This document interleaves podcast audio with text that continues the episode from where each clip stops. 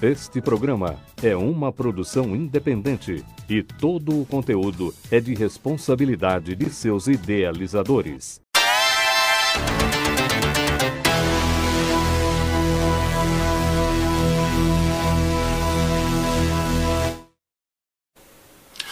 Boa noite, aqui quem vos fala é o Eurico Oliveira. Estamos começando mais uma informação atualizada. E hoje vamos falar de volta às aulas e projeto Mãos Dadas. Hoje estamos com o nosso convidado aqui, coordenador do Sindiut de Diamantina, professor Fabrício Mascarenhas. Boa noite, Eurico. É um prazer estar aqui para poder trazer essa discussão para o seu público. Obrigado, Fabrício. E também uma convidada também especial, a professora Ximenes. Ela que é a conselheira do Sindiut é, e, e presidente do Conselho Municipal de Educação de Diamantina. Boa noite, Eurico. Boa noite a todos e todas. É um prazer fazer parte desse momento com vocês. Obrigado, Ximenes. Bom, professor, é, com relação em volta às aulas, vamos falar um pouquinho. É, é o momento de voltar às aulas na visão dos servidores da educação? Bem, Eurico, nós acreditamos que não.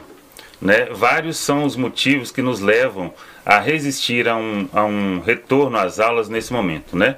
Nós sabemos que é, nem a, a, a, maior parte da população foi, foi, vacinada. Nós defendemos o sindicato, o Sindicato Único dos Trabalhadores em Educação de Minas Gerais, que tem uma subsede aqui em Diamantina, nós defendemos que esse retorno só acontecesse né, depois da vacinação maciça da população. E isso não acontece. Nesse momento, nós temos apenas um quarto da população do município de Diamantina que recebeu as duas doses.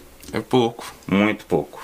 Os professores já, já tomaram a segunda dose? Não. É, a previsão é que se tome no final do mês de setembro né, a segunda dose. Então, por prudência, depois de setembro as aulas voltariam. O ideal seria, na realidade, é, a gente defende que é, esse retorno só acontecesse né, depois da vacinação de, da maior parte da população. E nós temos aqui em Diamantino dados que comprovam pelo próprio vacinômetro.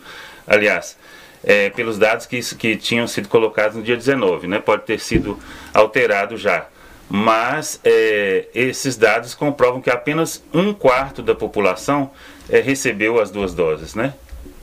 É pouquíssimo, muito pouco. E nesse momento nós temos também um, um grande problema que as escolas não foram ah, devidamente adaptadas, né? É um grande problema, né, para esse retorno também de uma forma segura.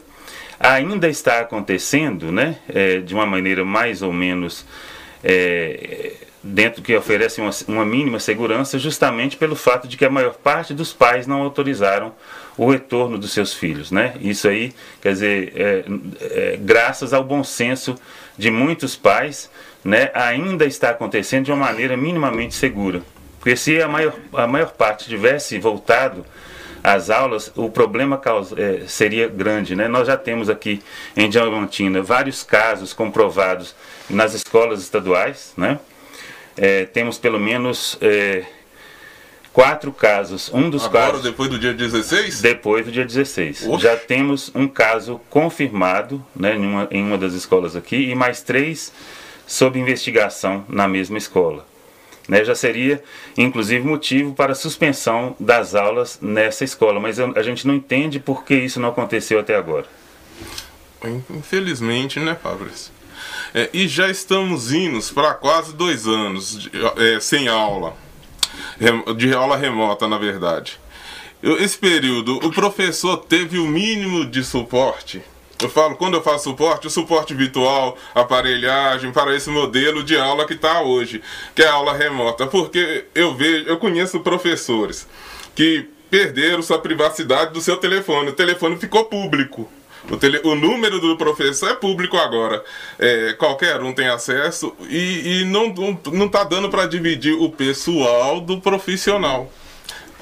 O que, você acha disso, Cimentos? Então, Eurico, é o seguinte, né? É, uma maior parte da população quer dizer, acredito que uma grande maioria, né, porque a grande maioria da população tem crianças em casa, ou tem jovens, tem adolescentes, tem adultos que também ainda estudam, ou convivem de alguma maneira com essas pessoas que ainda precisam estar nos espaços escolares e que nesse momento fizeram das suas residências a própria escola porque não teve outra forma. Então, começando de dentro da casa dessas pessoas, a gente pode, inclusive, né, devolver um pouco dessa pergunta aí. É, essas pessoas tiveram as condições necessárias para elas instalarem uma sala de aula em suas casas?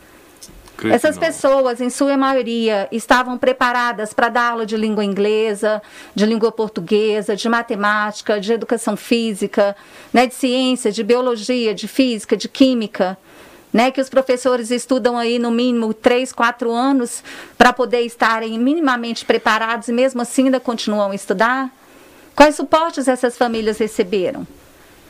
É, da mesma maneira, a gente pode falar sobre os trabalhadores em educação que obrigatoriamente né, tiveram que continuar trabalhando e sem receber minimamente uma caneta para fazer anotações o celular de muita gente queimou, outras pessoas não tinham condições é, de ter um celular que atendesse as demandas, tiveram que comprar equipamentos novos.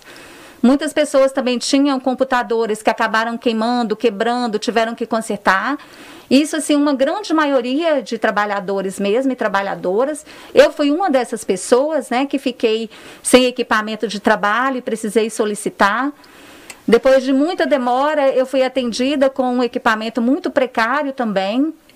É, internet nunca foi paga, nenhum centavo da nossa internet que foi usada. E algo que a gente precisa é, refletir é sobre a questão da empresa privada e da empresa pública, né? Que nesse caso a gente fala da rede estadual e da rede municipal de educação. E temos também a rede privada de ensino. A rede privada de ensino, em uma maioria né, das instituições, eu não sei bem o funcionamento daqui em Diamantina, mas uma maioria de empresas privadas, sendo da educação ou não, elas são obrigadas pelo, por qualquer governo, pelo Ministério do Trabalho, a fornecer até a caneta do trabalhador. Se ele, se ele não receber a caneta, é como se ele não tivesse condições adequadas para trabalhar. Logo, ele não é obrigado a desenvolver o trabalho dele. No entanto, é, nós, nós verificamos na Câmara, né, nessa Sim. última segunda-feira, que o próprio secretário de Educação é, disse que os trabalhadores continuaram trabalhando mesmo sem ter equipamentos, sem a, a, própria secretaria fornecer os equipamentos necessários. Palavras do secretário. Palavras do secretário, conforme você próprio estava lá, né, e pôde também ouvir. Sim. É, e todo o legislativo. Exato. Mas de forma nenhuma foi feito esse reembolso para os trabalhadores. E sem falar da própria sobrecarga de trabalho, né, que a gente sabe que aumentou é, grandemente, né? E que os trabalhadores também não receberam por essa carga horária a mais trabalhada.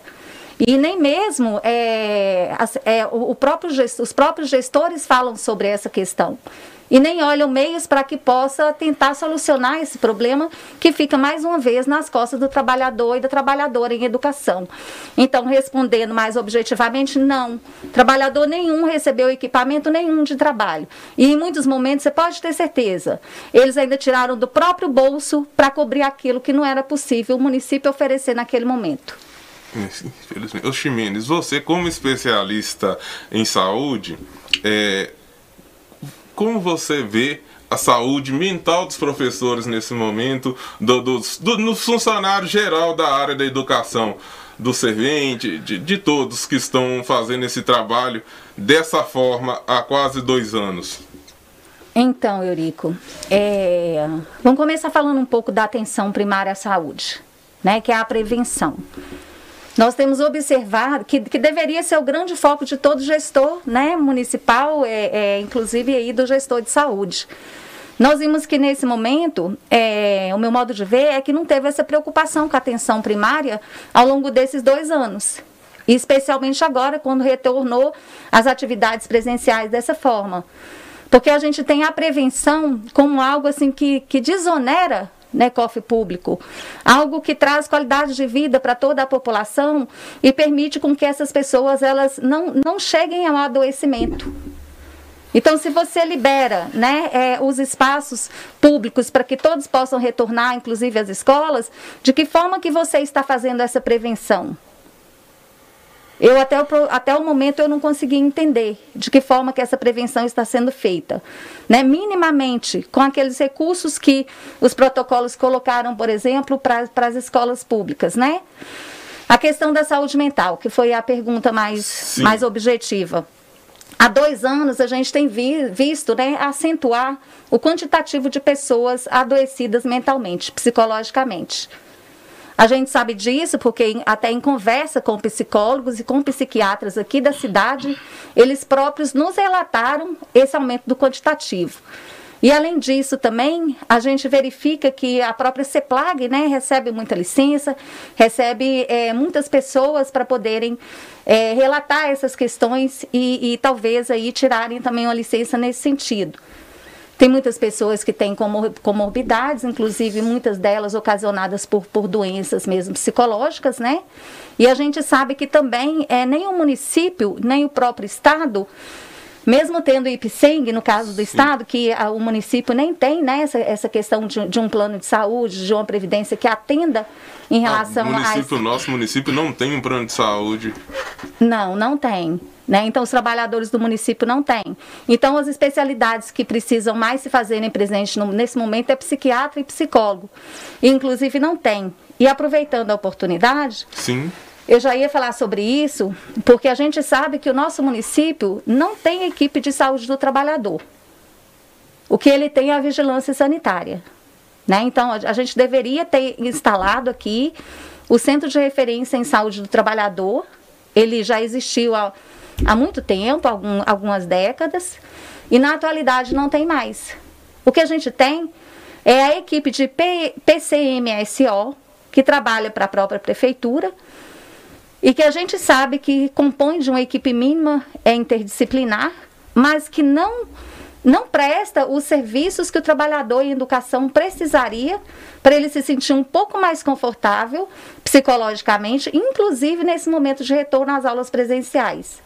E que garantia a vigilância sanitária é, dá a esse trabalhador também que está retornando em relação a fiscalizar, realizar as intervenções e prestar os cuidados que esse trabalhador tem nesse momento de retorno.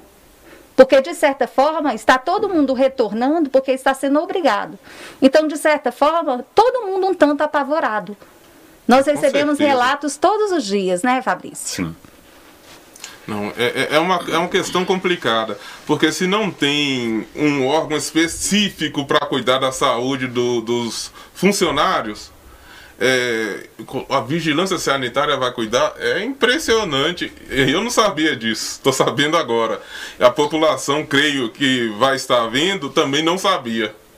Eu, a não ser quem está vivenciando isso. Né? Professor Fabrício, eu tenho visto em redes sociais e creio que o senhor acompanha, a menos acompanha algumas falas em redes sociais que algumas pessoas vêm com uma fala que o professor não está trabalhando, está em casa tranquilo recebendo, é, que o, o, meu ver não procede isso. Não, eu, com certeza é, eu, não. Eu convivo com muitos e sei que tem ralado até demais. Até é mais.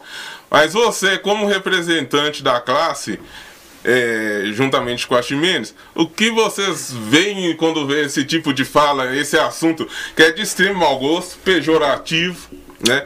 E, e acaba afetando também a parte que a gente falou agora, psicológica do professor, que às vezes ele tá lá gastando do bolso, igual você falou, e, e fica vendo um desmerecimento por parte uma desqualificação, uma parte mínima com certeza uma né? desqualificação né? do seu trabalho que está sendo né? realizado nesse momento né isso aí é, é, a gente percebe que são de pessoas que desconhecem o real trabalho exercido pelo professor nesse momento né o, o, professor e os demais profissionais da educação, que normalmente já têm uma sobrecarga de trabalho, nesse momento ainda estão muito mais sobrecarregados. Eles tiveram que, que inclusive, é, é, conseguir dar essas aulas remotas né, de uma maneira que eles nunca fizeram antes. Né? Nós, eu me coloco nisso aí, né, porque sou professor também há quase 30 anos no Estado, e a gente teve que é, é, se aprimorar, a gente teve que, inclusive, investir em estudos, é, em cursos de capacitação,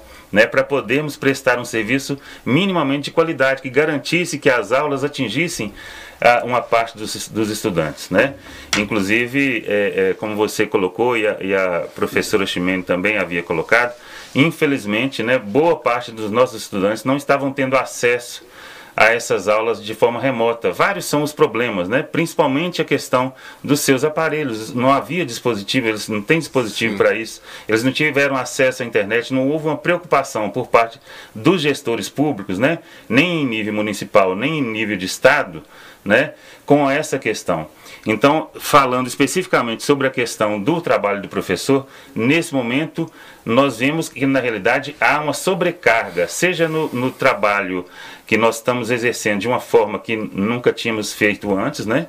Tivemos que, que aprender, que nos virar para aprender, inclusive, é, é, é, para lidar com questões tecnológicas, além de estarmos um, um maior tempo disponível para os estudantes e suas famílias, né? Então, assim, há na realidade um desconhecimento do trabalho efetivado pelos profissionais da educação nesse momento. Então, as pessoas que dizem isso é porque desconhecem totalmente a realidade que nós estamos vivendo. Chega a ser um absurdo, porque agora na sua fala eu me toquei realmente de uma coisa. É, a, o professor a vida toda na lousa com giz e do nada solta um smartphone na mão e se vira.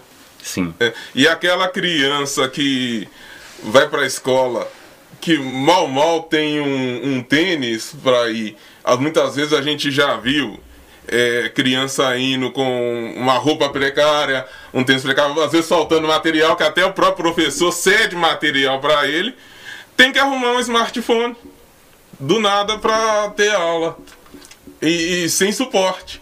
Aí ele tem a família dele, o pai dele tem que se virar com muitas das vezes com salário mínimo para pôr comida em casa, roupa, é, material escolar e agora o smartphone o que é complicado. É, para mim é, é, é, vergonhoso. É, falta de cobrança de nossa parte não foi nem em nível de Estado, nem, de, nem em município em relação a essas questões. Né? Infelizmente, é, houve falta de sensibilidade, principalmente do governo do Estado, né?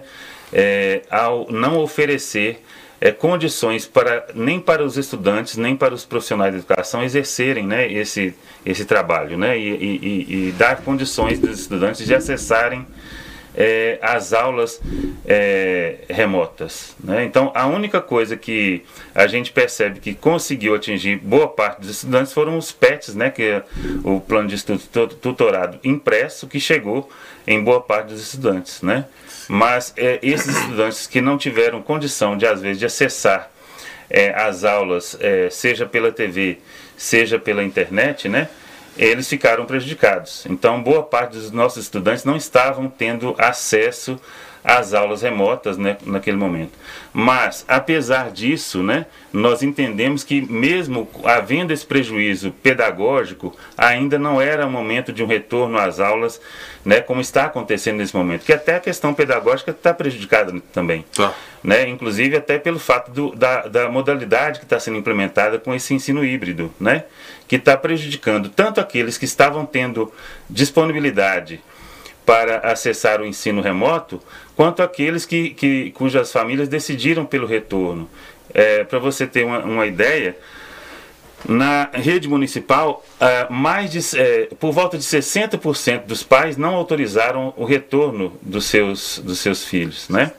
E na rede estadual isso ainda é maior. Muitos pais, a maior parte absoluta, não autorizou o retorno dos filhos. Isso é o que ainda, né, mais ou menos, garante uma certa segurança para os, para os estudantes e profissionais de educação nesse momento, né? porque o número ainda é baixo. Para você ter uma ideia, em, em turmas de terceiro ano, por exemplo, que é o caso da, da escola onde eu trabalho, é, é, por volta de um quarto, ou menos que um quarto, é, dos, dos é, é, estudantes é que tiveram autorização dos pais para retornar.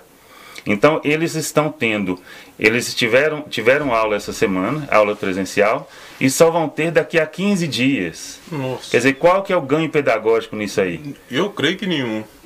Não é? É, então, assim, a gente não vê né, é, é, é justificativa plausível para um retorno num momento como esse, inclusive, né, como a gente já disse, é, quando, inclusive, a partir desse retorno já estão aparecendo os primeiros casos de contágio, né, de, de confirmação de, de, de contágio pela Covid por parte de profissionais nas escolas. Sem falar em estudantes que a gente não tem acesso muitas vezes a, a essas, esse tipo de informação. Né? Então, assim, o quadro de contaminação pode se agravar, sim, a partir desse retorno que já está acontecendo nesse momento, sem que as escolas tenham sido devidamente preparadas e sem né, que, que, que, é, que a maior parte da população tenha recebido as duas doses, que seria o mínimo né, para garantir a segurança mínima de todos e todas. Ô Fabrício, eu me recordo aqui você falando das escolas não preparadas, né? Recentemente, é, eu, eu pude acompanhar a reunião da Câmara. É, eu lembro que acho que a Chimena estava, não sei se o senhor estava. Eu vi a fala de dois, dois vereadores. O, o, o, vereador Adilson, onde ele fala que não achava o momento porque falta só três meses para encerrar o ciclo e ele colocou a relação a distrito que vem. Como é que vai vir crianças no ônibus roiado? Como é que vai separar isso? Só vem só o motorista e solta lá atrás. E o, o Fred, que foi de, foi de escola, escola e apresentou fotos. E eu, quando eu vi as fotos, a gente não imagina, porque fica só na, fica na escola do nosso filho e é de um jeito. É, e aí não tem, não vai rodar todas as escolas do município, que não é só dentro da sede de Diamantina, tem todo um distrito que fica lá, distrito que tem 200 quilômetros da, da, daqui da sede, e, né?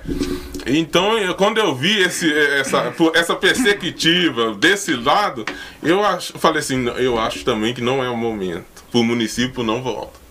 Tá? É, aproveitando essa fala, a gente não pode deixar aqui né, de pontuar a questão dos distritos, que a gente entende que são é, que é onde estão a maior parte de escolas mais precárias. Sim. É, infelizmente, pelo fato de não estarem aqui na sede, porque a sede é onde o turista vai. A sede é onde todo mundo vê o que tá, provavelmente o que está acontecendo na sua escola, no seu bairro, tem um grande quantitativo de pessoa para ver o que está acontecendo e talvez levar isso adiante. Nos distritos, não. Nos distritos, uma maior parte de escolas são precárias. Né? E conforme o próprio Fred expôs, é em subcondições mesmo de trabalho e para receber estudantes. E a gente deve garantir o princípio da equidade. Se essas crianças não poderiam estar retornando, se essas, se essas crianças, jovens e adolescentes também, e até adultos que também estudam, não podem estar retornando nesse momento, então as outras também, de certa forma, não poderiam. Porque teria que garantir esse princípio para todas elas, que é um princípio constitucional. Ou bem que as escolas estivessem reformadas ou bem que todos estivessem tendo o mesmo tratamento, porque teriam o mesmo direito, né? Eles têm o mesmo direito, só Sim. que nesse momento eu entendo que é negado por esse motivo. Então, primeiro teria que garantir isso, para depois poder fazer esse retorno de forma, sim, também gradativa, né? Então, tem todo esse contexto que a gente tem, tem que entender, e o território de Diamantina, ele é muito grande. Se a gente for na escola de Baixadão, por exemplo, não sei se muita, muita gente conheceu a escola, mas eu pude conhecer, conhecer o povoado. Então a gente fica muito triste quando chega numa escola daquela e a gente vê que a escola não tem nenhuma calçada ao entorno da escola direito. Né? Imagina a própria estrutura dentro da escola para receber esses estudantes nesse momento. É, é, é, complicado, é chocante, né? E muitas das vezes para o professor chega a ser, eu creio que chega a ser desanimador com esse tipo de situação. Porque a, a gente estando de fora e vendo, porque não foi contado, foi fatos, vimos as fotos lá no dia, então a gente desanima, nós desanimamos. Imagina o professor que tem que lidar com isso todo dia. Né? Sim. O professor Fabrício, as altas aulas em Diamantina, assim, é, foi discutida com a população, com o sindicato? é, com o legislativo e, e, com setores que responsáveis em geral por essa situação? Foi discutida com cada um? Ou só veio a ordem lá do alto e para que e obedece aí pronto?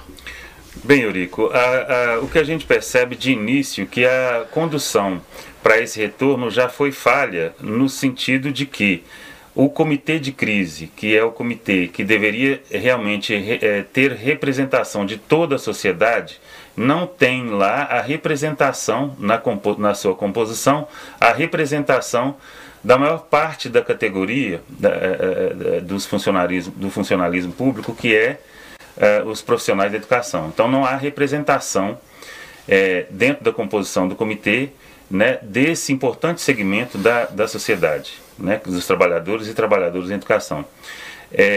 a gente percebeu né, que ah, do, a, a, quando nós fomos chamados, inclusive, primeiro o seguinte, nós ficamos sabendo de uma decisão anunciada pelo Ministério Público ainda no mês de junho, se eu não me engano, é, quanto à intenção do retorno às aulas no mês de agosto. É, logo em seguida, representações da prefeitura também fizeram a mesma fala em redes sociais e isso nos chegou. E nós de imediato já procuramos, é, é, já buscamos uma interlocução com o comitê de crise, com, com o gabinete do, do, do prefeito, para apresentarmos nossas é, considerações contrárias a esse retorno nesse momento. É, nós só conseguimos agendar uma, uma reunião é, duas semanas depois, no dia 13 de julho, né? E lá nós então apresentamos é, para todos que estavam presentes, para o prefeito, vice-prefeito e, e, e, membros da, da é, do secretariado, né, os nossos argumentos para um não retorno nesse momento. Né? vários foram os que a gente apresentou, inclusive o fato de que Diamantina é polo na saúde. Né? É, isso é um, é um agravante quando se pensa, não se pode pensar só localmente no caso de Diamantina, tem que se pensar que é sede de, de, de um, da saúde que, vai, que pode vir a receber de uma hora para outra um número grande de infectados. Né? Além disso, é, o retorno é, precipitado, como aconteceu, pode inclusive é, é, provocar uma grande contaminação dos do, do, do cidadãos e cidadãs de, do município pelo fato de que ah, é, de ser uma, uma cidade turística né? Então, é, o turismo já está sendo reativado, a gente percebe né, em determinados momentos um grande fluxo de turismo nesse. É, é, é na, temos na notado que a cidade tem andado bem cheia. Você dá uma olhadinha no centro, tá borbulhando. Justamente. E é uma cidade universitária. Então, quer dizer, já, já, tem, já tem havido discussões para um retorno é, às aulas presenciais também é, na, na, no ensino superior. E isso pode agravar ainda mais né, o quadro de contaminação. Né? É, no momento em que estavam, justamente pelo fato de nós estarmos aí, né, a educação ficou, a educação básica ficou aí 14 meses né, sob a vigência de uma liminar que nos garantia é, o, o, o, afastamento do local de trabalho, que é, é um fator né, é, de, de, de, que possibilita um risco maior é, de contaminação né, é, nós tivemos esses 14 meses aí amparados por essa liminar. E agora, é, de uma hora para outra, precipitadamente, sem mesmo é, é, os profissionais de educação terem recebido a segunda dose, né, nós tivemos que voltar. Né? E aí, esse foi o motivo, inclusive, da deflagração de uma greve sanitária na rede estadual e na rede municipal, né? é, que vigor, no caso da rede estadual, a greve sanitária durou do dia 2 ao dia 17, que foi o dia, inclusive, da, da Assembleia Estadual, em que os, os trabalhadores e trabalhadoras de educação tiveram que suspender a, a, greve por causa das sanções anunciadas pelo Tribunal de, de Justiça de Minas Gerais, né, que estava alinhado, nesse momento, ao governo do Estado. A gente percebe o alinhamento nitidamente né, do Judiciário ao executivo estadual nesse momento. Então, ele impunha é, sanções pesadas tanto ao sindicato, para você ter uma ideia, ele cobraria 20 mil reais por dia, 20 dos, mil? 20 mil reais por dia é, do Sindiut MG, além de, é, de poder chegar até 2 milhões de reais caso a greve continuasse. É, além disso, impunha também é, é, é, dispensa de, de, de, de, contratados e sanções para a vida funcional daqueles profissionais efetivos que continuassem é, a exercer o seu direito de, de, de, greve, que é um direito constitucional legítimo né, dos trabalhadores e trabalhadoras em educação. Então, por esse motivo, né, diante da, da falta de condição é, é, de para, para continuar na greve, foi decidido em assembleia né, pela suspensão do, das aulas, né, ou melhor, pela suspensão da greve, né, que, que naquele momento era tão interessante diante da falta de sensibilidade do gestor público, né, é, forçando para que os trabalhadores e as trabalhadoras em educação é, voltassem é, a, a, as aulas nesse momento. Então. Ô, ô Fabrício, e eu vejo isso que a preocupação, corrija se eu estiver errado aqui, tá? É, no Rio de Janeiro, que voltou e foi 45 dias depois, né? Se eu não estou enganado, e já teve que cancelar porque teve um aumento de novo. Então, isso é, isso é um risco que pode ocorrer aqui em, em, em toda Minas Gerais. Não falo só em Diamantina. Não, e já acontece, por exemplo, em Uberlândia, é, no início desse mês, né, houve uma, um, um, crescimento muito grande dos casos de contaminação que levou ao fechamento de algumas escolas. No caso de Montes Claros, está mais é, próximo da gente aqui também, houve né, um fluxo, um, um aumento muito grande de casos. Né? É, então, assim, onde esses, é, esse retorno tem acontecido, tem havido um, um, um, aumento dos casos de contaminação, o que nos preocupa muito nesse momento, né? Pelos vários motivos que, que nos levam nesse momento a, a temer o retorno, né? A falta de condições das escolas, a questão do transporte escolar, a questão da vacinação que ainda não foi, não, não recebemos a segunda dose, nem nós, nem muito menos os, os pais, os familiares, os estudantes, né? Não, ter, não, não receberam a, segunda dose. Então, são vários os motivos que nos levam a ser contra né, é, esse retorno nesse momento. Nós, é, na, no caso da, da, da, greve sanitária que se instalou aqui em Diamantina, né, nós é, decidimos também, a partir das sanções é, impostas aos trabalhadores e trabalhadoras da rede estadual, então nós é, apresentamos para a categoria o que foi discutido e a categoria também decidiu pela suspensão nesse momento, temendo também é, qualquer sanção que pudesse acontecer por parte do, do executivo municipal. Sim. Então é aquela, aquela, aquela coisa, é, chegou, mandou e acabou, tem que fazer não, não, não, não se respeita a Constituição, é, coloca-se multas altíssimas e faz aquele cerco com ameaça de demissão, demissão e coloca o, o servidor entre a cruz e a espada. É Justamente. É, nós temos outras instâncias representativas também, Eurico, é, que são da educação né, e que poderiam é, trabalhar também nesse sentido de entender e levar também essas comissões a entenderem o que seria melhor nesse momento né, para os trabalhadores da educação e também para os seus familiares, é, para os familiares dos estudantes, uma vez né, que a gente já está no final do ano. Os trabalhadores vacinam a segunda dose até setembro, final de setembro, né, Fabrício, alguns um pouco depois.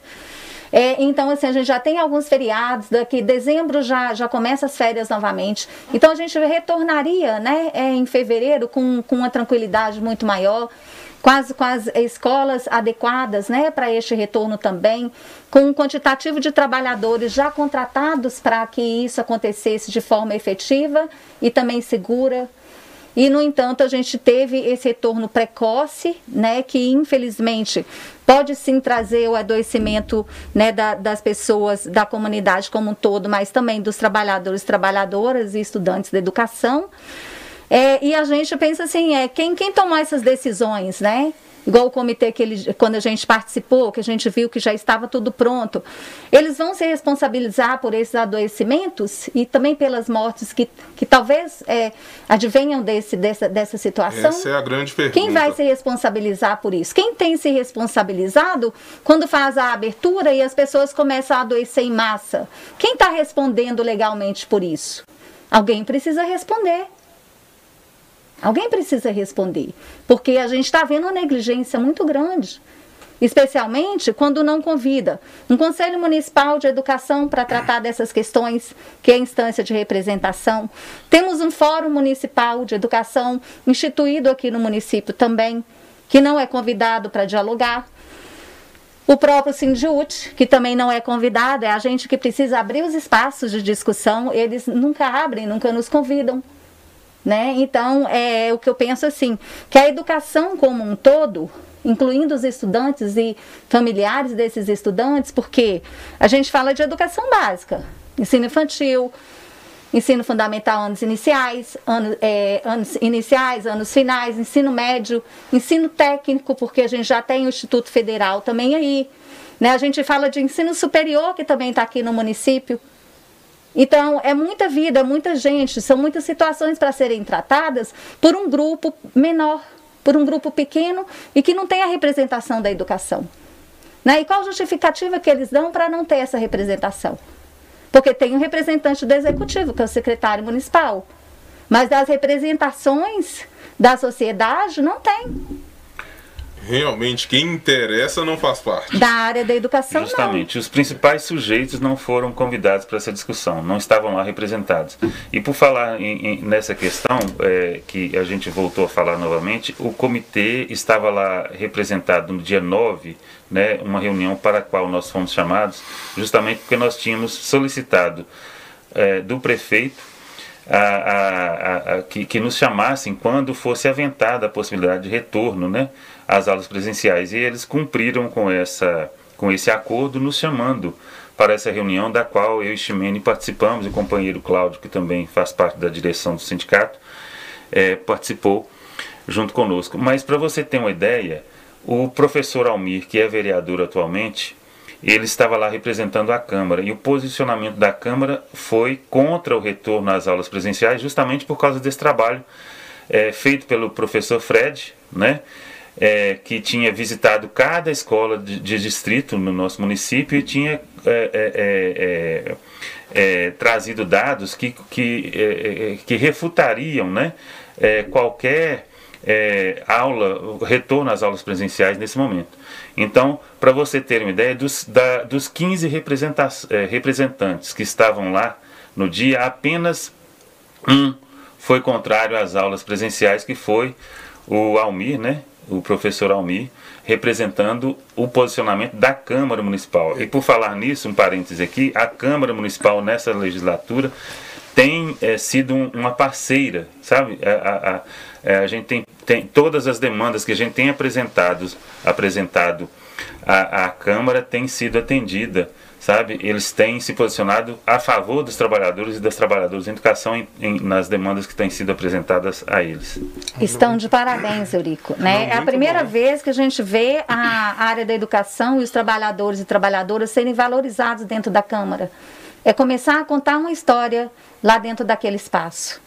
Isso é muito importante saber que a Câmara está desempenhando esse papel favorável à, à educação, porque para um município andar bem, tem que ter é educação e saúde primordial. Né? O restante é lógico, precisa. Mas primordial, no meu ver, é a educação e a saúde. Com certeza. Né? Ô, professor Fabrício, vamos dar um tempinho aqui na volta às aulas e vamos falar do projeto Mão Dadas? Vamos lá. Vamos falar sobre ele? É... Professor, eu tenho a pergunta aqui do Tiago, o Tiaguinho, que hoje ele não pôde estar participando com a gente, ele não está na, na cidade, mas ele deixou uma pergunta aqui para o senhor. Para o senhor, para Chimenez, coloca o fone, ele vai estar soltando a pergunta.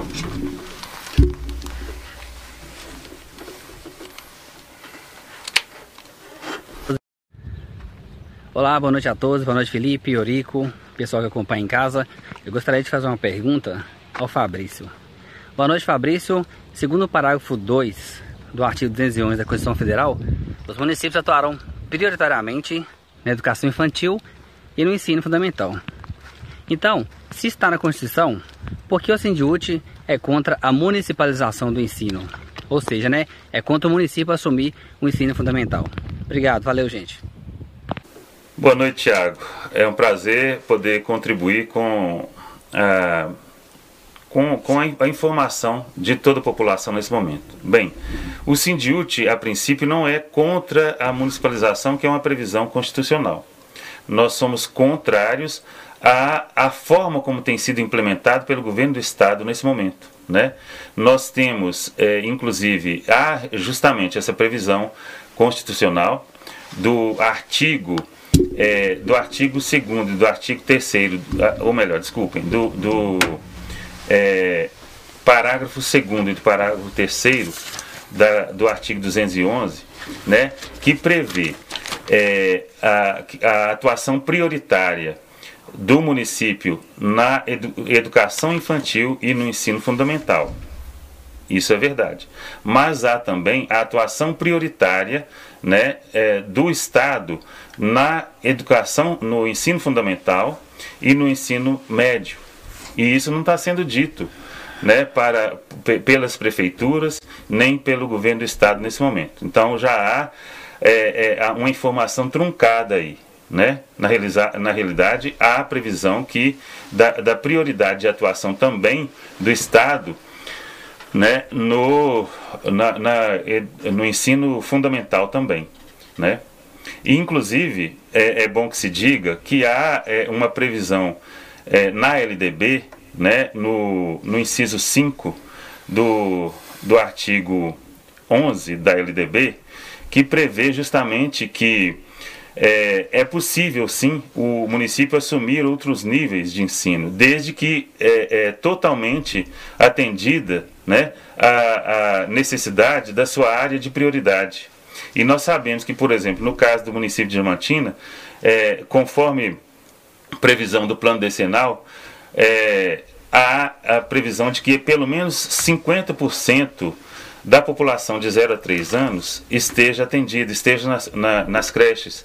E nós sabemos que, no caso do município de Diamantinas, é, 42,23% dessa, desse público somente está na, na, atendido nas creches. Então, quer dizer, como que, que o município vai, vai deixar a sua área de atuação prioritária, que no caso aí é as creches e pré-escolas, para atender, para abarcar outros níveis de ensino?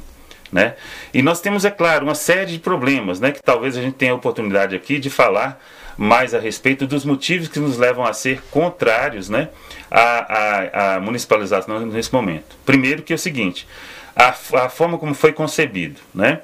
quer dizer, uma, uma tomada de decisão de gabinetes, sem a participação dos maiores interessados, os profissionais em educação e os outros membros da comunidade escolar.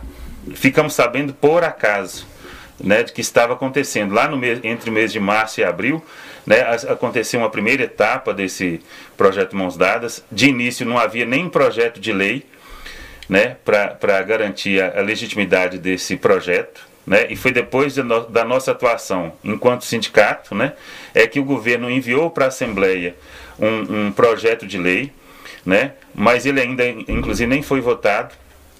E é, nós, desde já, procuramos a, a abordar né, é, e levar a discussão para as comunidades escolares e também para as câmaras municipais, né, que inclusive é, desde o início se mostraram solidários a, a, aos trabalhadores e trabalhadoras de educação e também as outros, os outros segmentos da comunidade escolar, né, e foram contrários, né, inclusive há um, um, uma legislação agora municipal que foi que teve a nossa participação aqui em Diamantina, né, e que é, é, prevê que o executivo municipal terá que ouvir, né, primeiro as comunidades escolares e a Câmara Municipal, né, quando da intenção de, de municipalizar as escolas do município, né.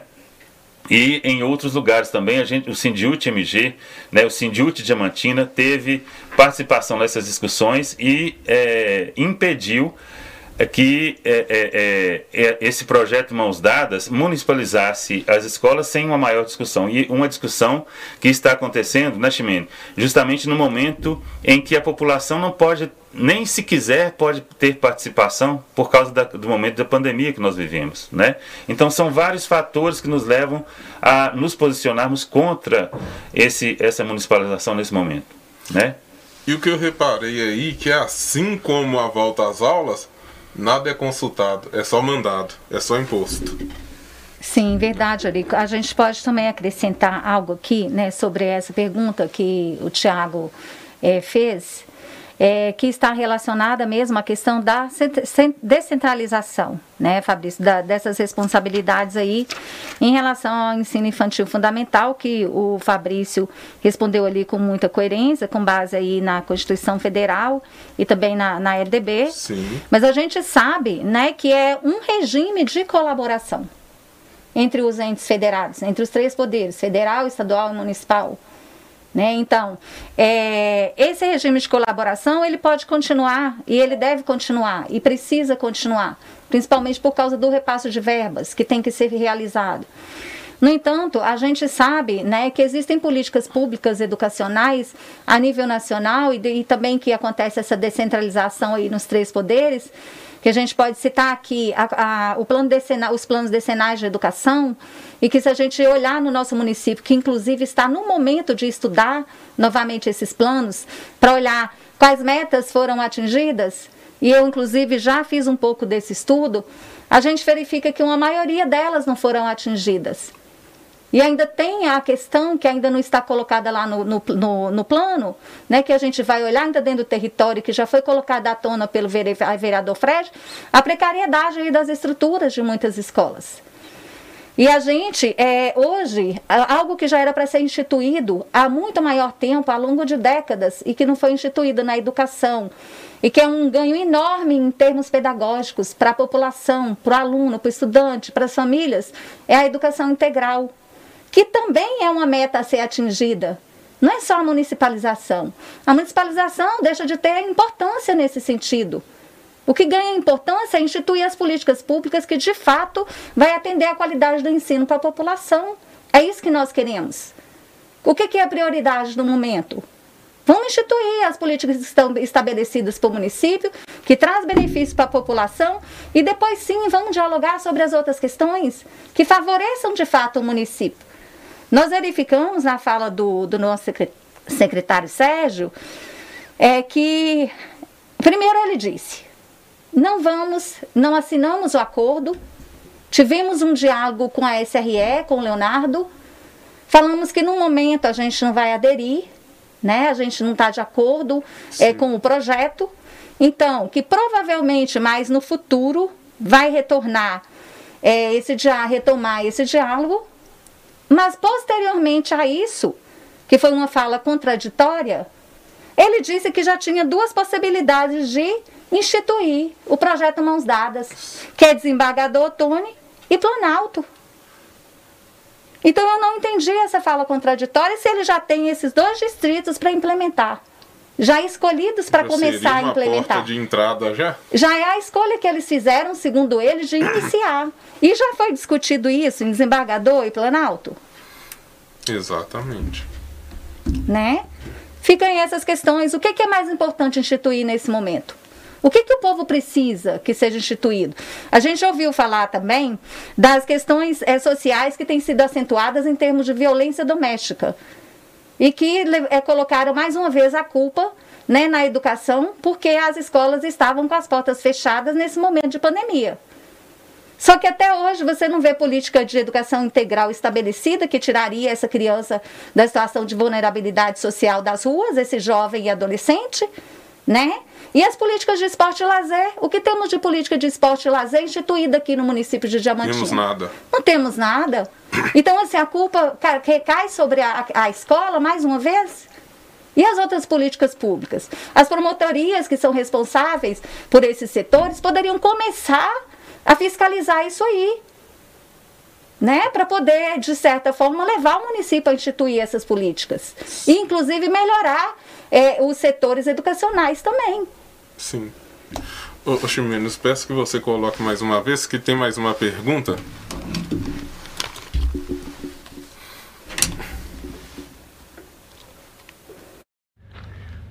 Fabrício, no mesmo artigo 311, no quarto parágrafo, fala que município e estado serão colaboradores nesse processo de universalização obrigatória do ensino. Você acha que realmente está havendo uma colaboração entre Estado e município? Haja vista que o município está apenas com o ensino infantil, né, que é a educação infantil, e o Estado está com ensino fundamental anos iniciais, ensino fundamental anos finais e ainda ensino médio. Bem, Tiago, é, nós percebemos que na realidade não é bem assim, né? Nós temos, inclusive, é, é, muitas escolas que já tinham sido privatizadas, eh, se eu não me engano, lá na década de 90 ainda, né? Ou, ou desculpe, municipalizadas, né? municipalizadas. Né? Elas tinham sido municipalizadas ainda na década de 90. Então, aqui em Diamantina mesmo há essa realidade. Há escolas que, que oferecem ensino fundamental e que já tinham sido municipalizadas anteriormente. Né? E no, no estado afora já existe isso. Então, quer dizer, nós somos contra, mais uma vez, não é a municipalização em si, mas a forma como ela tem se dado, sem uma discussão com as comunidades escolares, né? e também de uma forma que vai prejudicar é, tanto a, a qualidade da educação quanto os profissionais que estão lá inseridos. Né? Sim, sim. Vamos para mais uma? Sim. E lembrando que universalizar é garantir. Né? A gente deve universalizar e garantir. Quando, é, é, sempre que a gente participa das conferências, é, sejam municipais, estaduais ou federais de educação ou de saúde, é, nós temos muito cuidado com esse termo, porque tem muita coisa sendo colocada no papel e nada sendo feito. Então a gente tem cuidado em colocar essa palavra garantir. Então, garantir a universalização, garantir o direito. Para quem sabe de fato isso ocorra. Mas até o momento também, Eurico, isso não tem acontecido. Mas a gente entende que é, nesse momento aqui em Diamantina, a gente está vivendo esse momento histórico que a Câmara está voltada aí, né, para as questões da educação, está olhando de perto e a gente acredita que vai ter mudança nesse cenário educacional aqui para nós de forma muito positiva. Cremos isso, cremos nisso. Sim.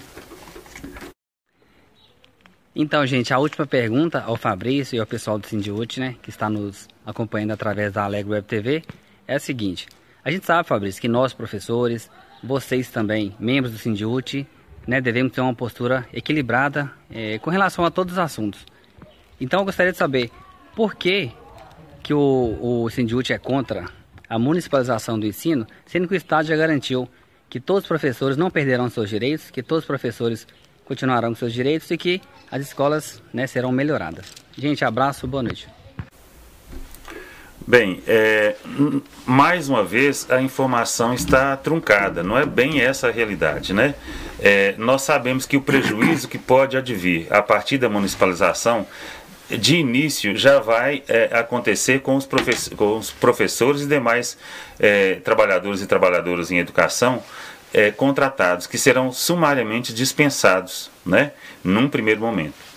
É, os profissionais efetivos, eles estarão, na realidade, é, em adjunção, no regime de adjunção por dois anos, conforme previsão no próprio projeto, mãos dadas, né? E findos esses, esses dois anos, eles terão que retornar né, para a, as escolas estaduais. E para onde eles retornarão se as escolas estarão é, municipalizadas? Né? E se porventura ainda houver escolas que ofereçam é, é, é os anos iniciais e mesmo os anos é, finais do ensino fundamental, que também já é é, em intenção, a gente já percebe que em algumas, alguns municípios já foi alvo de interesse do, do governo do estado, né, de municipalizar até os anos finais também dos, dos, é, das escolas estaduais. Então, é, para onde que esses profissionais, é, terminado esse prazo de dois anos de adjunção, para onde eles irão?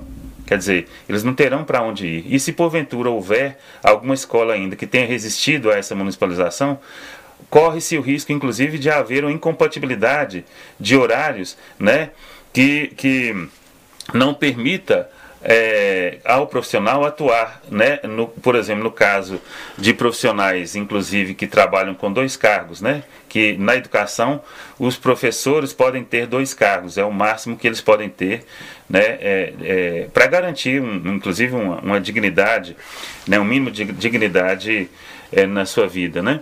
E aí, é, o que, que acontece? É, isso pode gerar, inclusive, uma incompatibilidade de horário né, e de acúmulo de cargo né, a partir do momento que ele tiver que, que é, exercer o seu trabalho em outro município, se for o caso. Então, quer dizer, são vários os problemas que podem sim ser causados, desde problemas de, de dispensa sumária de, dos trabalhadores é, contratados, quanto problemas funcionais e mesmo a exoneração daqueles que são efetivos né, nesse momento. Né? São vários problemas que podem ser causados. O que a gente vê aí né, nesse, nessa né, municipalização, até diante das perguntas aqui do Tiago, é que há uma grande desinformação. Há uma grande desinformação porque às vezes está tá sendo pintada como mil maravilhas que vai revolucionar o estudo aqui na cidade. Mas né, diante da, de, de, uma fala técnica igual a sua e técnica das Timenes, que vivenciam isso, não é bem esse mar de rosa que que está sendo pintado em alguns lugares. Infelizmente não, Eurico. O que se percebe é uma intenção ideológica, é de implementar uma, uma, a municipalização, porque é a intenção desse governo que a gente sabe que, que é, é um grande representante do neoliberalismo no nosso estado, né? é um, um representante do grande empresariado mineiro, e ele quer por uma questão ideológica, é se desvencilhar de uma incumbência que seria do Estado, porque ele, ele, ele entende que o Estado deve enxugar a máquina, deve é, é, é, é, é que eles entendem que educação e saúde, por exemplo, são gastos, não são investimentos. Né?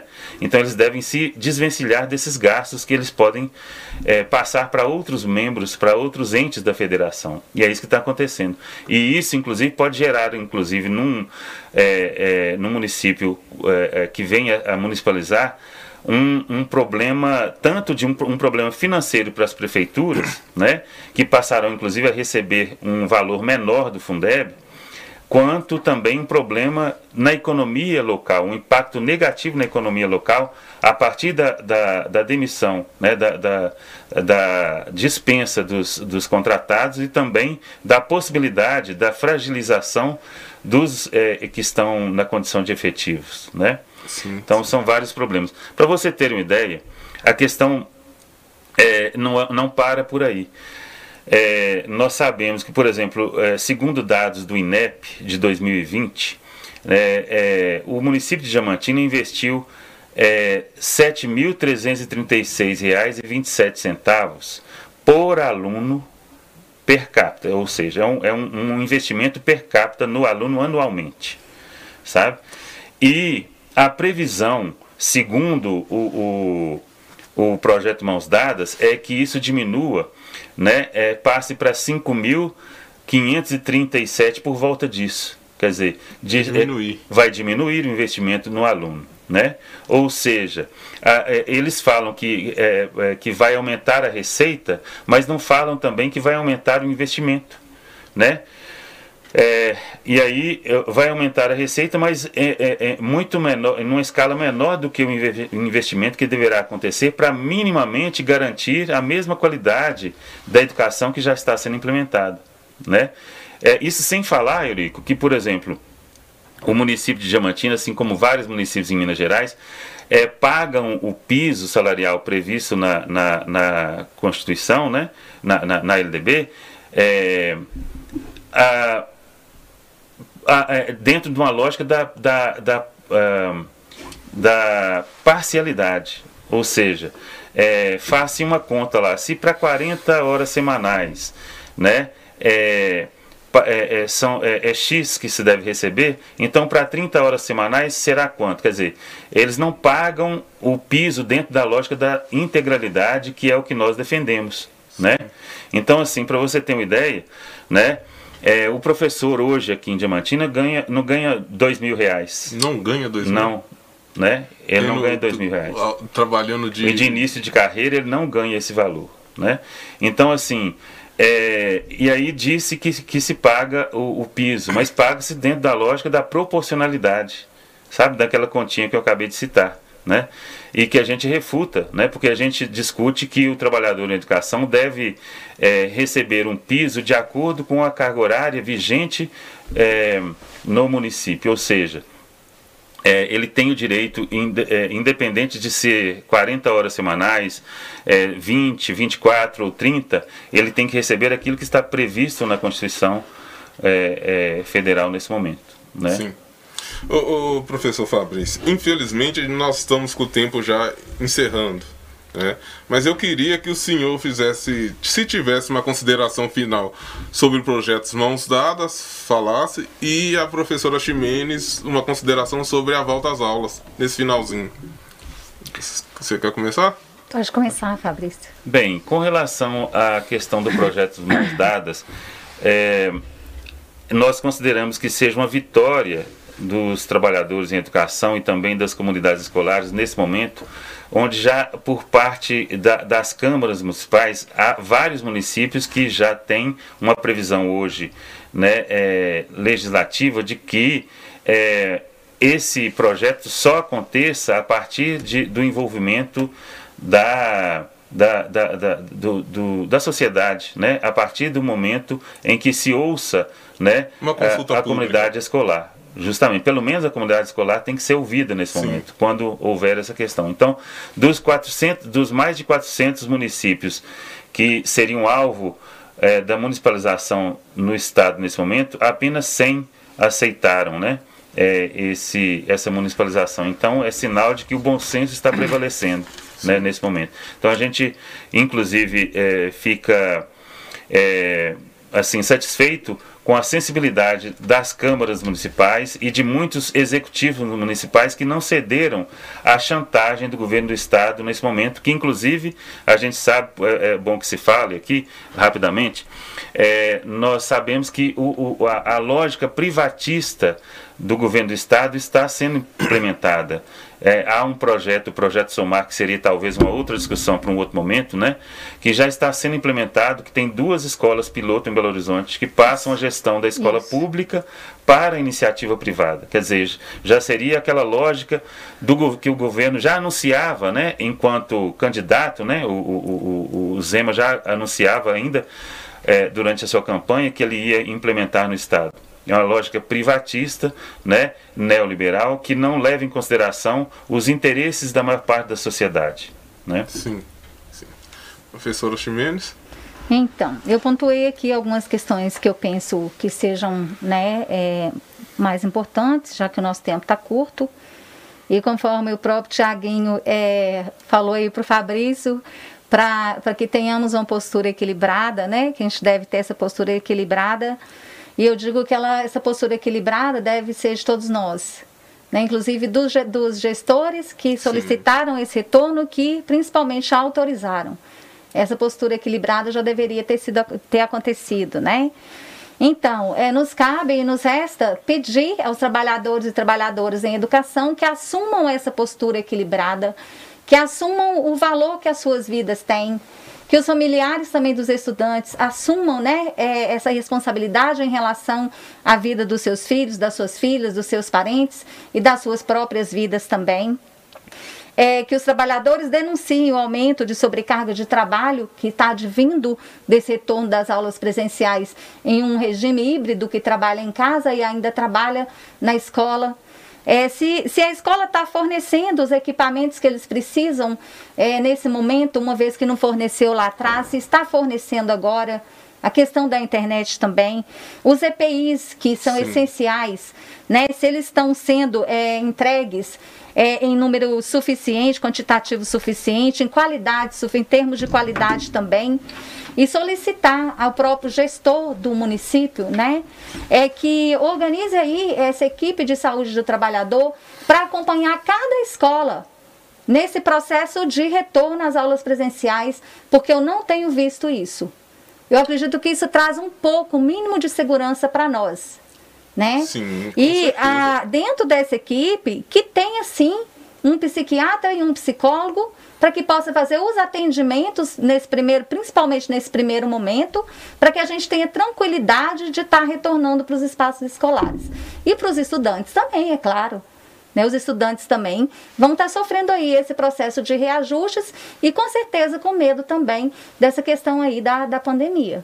Sim, sim. O professor Chimenez, professor Fabrício, é, estamos encerrando aqui, mas eu agra queria agradecer a sua presença, que se dispôs a estar aqui com a gente hoje, né? Sabemos da correria que é a vida de um professor, ainda mais nesse período agora, que é aula remota, é aula presencial e aqui trabalho. Agradecer também a professora Ximenes, que também se predispôs a vir a dar uma palavrinha aqui. E falar para o pessoal de casa que procure a informação correta. É, vá conversa com pessoas da área. Fuja das fake news que vem na internet, da, das falas é, ásperas, grosseiras que tem na internet aí em relação à classe, em relação ao, ao, trabalho prestado que é importantíssimo. É que se hoje tem médico, tem advogado, foi graças a um professor toda qualquer professor, profissão hoje teve um professor por detrás. Então vamos ter um, um respeito, vamos ter uma cumplicidade, um, né, vamos estar andando juntos. É, agradeço o pessoal que está acompanhando aí e uma boa noite a todos.